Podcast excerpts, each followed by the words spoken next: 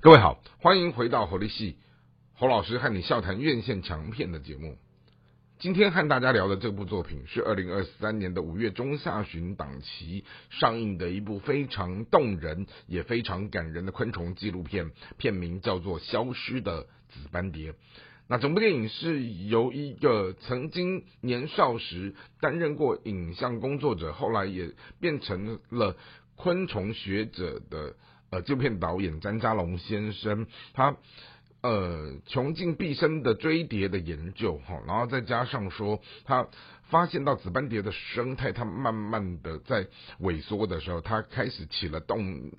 动念，他想要怎么样为这件事情拍摄一个纪录片来跟世人做这样一个宣广，而这纪录片。维持了大概差不多五年多的时间拍摄，并且在这里面有所谓的群众集资，好，然后再加上他自己本人为了这部纪录片，他也散尽了他的家财，哦，真的就是一个人一生可能就只是为了一件事情，然后去在这里面，呃，发光发热发扬光大是很不容易的，好，那当然。整部电影拍摄下来以后，你看到的是创作歌手诗人焦安普哈，他来进行全片的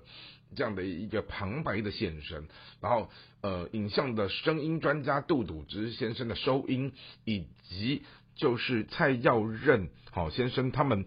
运用这样的一个电影的配乐，让整部戏变得非常的丰富，非常的完整。好，然后我们也随着呃。旁白的配音，然后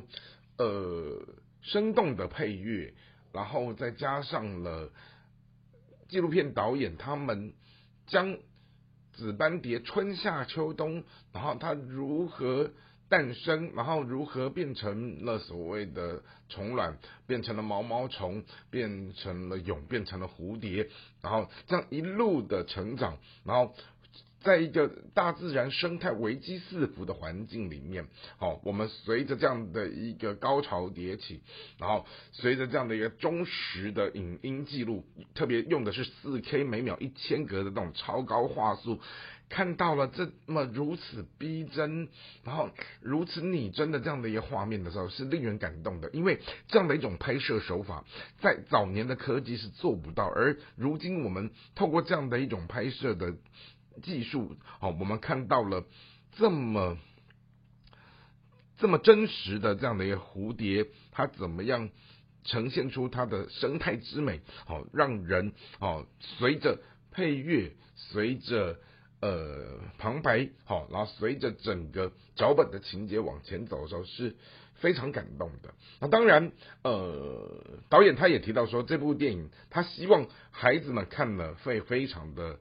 开心，但是大人可能看了会有些的揪心，甚至伤心，是因为人类，哈，他作为一个万物之灵，他在统治整个地球、治理整个地球的时候，他其实也破坏了很多的生态，包括紫斑蝶在台湾，哈，它跟墨西哥帝王蝶，它们算是世界少数罕见的是那种群集会集体往南飞，要去避冬，然后。在那个避冬的过程当中，等到隔年的春天，他们在慢慢的整个飞回去他们原来的地方的时候，开始去产卵，然后甚至于他们开始交配，他们开始去为他们的下一代去寻找居住的地方的环境的时候，好，那个种种的历程就是一个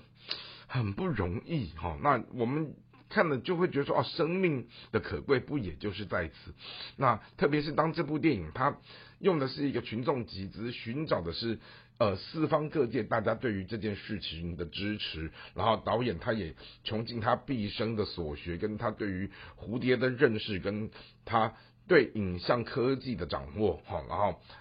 运用这样的一个蹲点，然后耗时把这部片忠实的记录下来的时候，让我们看的真的是非常的动容。因此呢，也在今天的节目和大家郑重的推荐这一部非常动人、非常感人的昆虫纪录片《消失的紫斑蝶》。而这个紫斑蝶正在消失的生态现象，它不是在远在天边的任何一个地球的某一个村庄或某一个国家，它就近在眼前，就在我们台湾。我们的身边触手可及的每一处，好，我们熟悉的角落。今天的节目就和大家介绍这边，我们下次再会。